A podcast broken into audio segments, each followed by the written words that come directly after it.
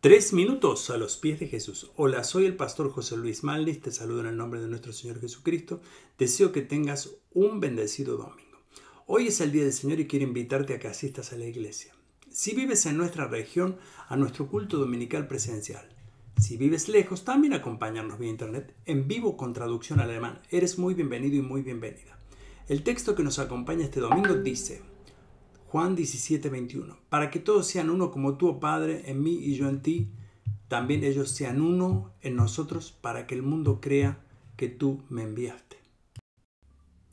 Cuando hablamos de unidad, estamos refiriéndonos a diferentes partes que se unen para formar algo. Esta unión se define como algo nuevo. Por ejemplo, si tenemos en cuenta las diferentes partes del cuerpo, tienen un nombre, pero todo el cuerpo se denomina como el cuerpo.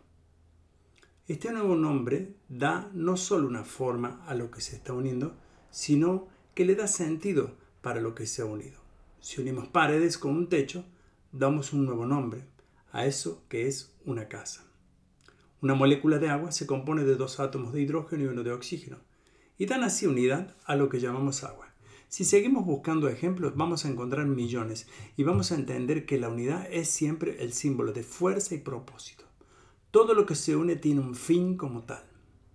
La pareja, como tal, es una unidad y en realidad es la unidad más profunda que existe, porque como lo define la Biblia, dice que la unión de dos personas son una sola carne.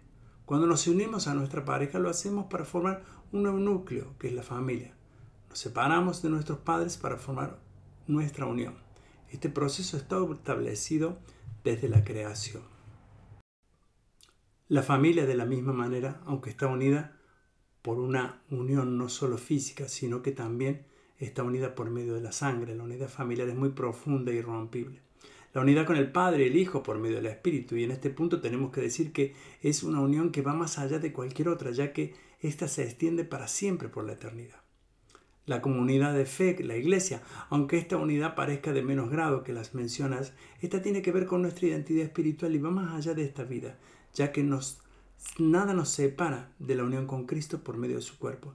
Y en su cuerpo, o como parte de él, seremos y daremos forma a la familia de Cristo.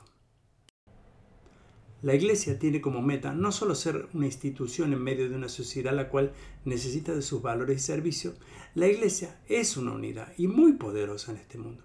Dios ha dado a la Iglesia ciertas tareas y estas tan definidas. La intención mía al preparar esta prédica es despertar en vosotros lo siguiente, la importancia de una unidad en vuestra vida como pareja, familia, espiritual y en la iglesia. Y yo te invito este domingo a profundizar sobre este tema. ¿Y tú qué piensas de esto? Nos gustaría escuchar tu testimonio o opinión. Nos lo puedes dejar en iglesialatina.com. Que tengas un día muy bendecido.